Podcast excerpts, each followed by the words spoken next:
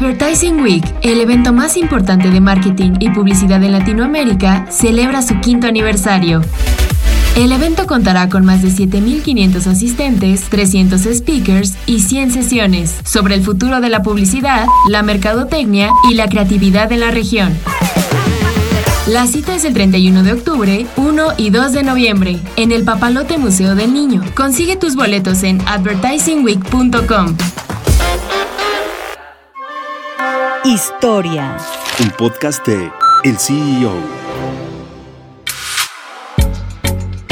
Fruitsy ha conquistado los corazones de miles de mexicanos durante décadas y se ha convertido en una de las bebidas más representativas del país.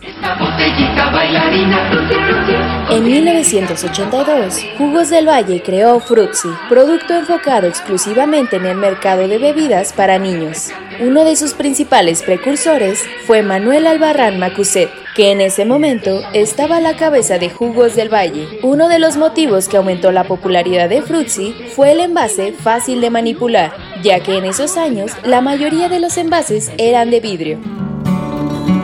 Según datos de expansión, en un momento Fruitsy representó el 50% de los ingresos de Del Valle, pero en 2007 la icónica bebida y su matriz cambió de dueño. Coca-Cola adquirió el 100% de las acciones de Del Valle a través de una oferta en la Bolsa Mexicana de Valores, con lo que también se hizo con el control de Fruitsy. Coca-Cola pagó 370 millones de dólares por Del Valle. Actualmente, Arca Continental destaca que son los encargados de embotellar los jugos Fruitsy.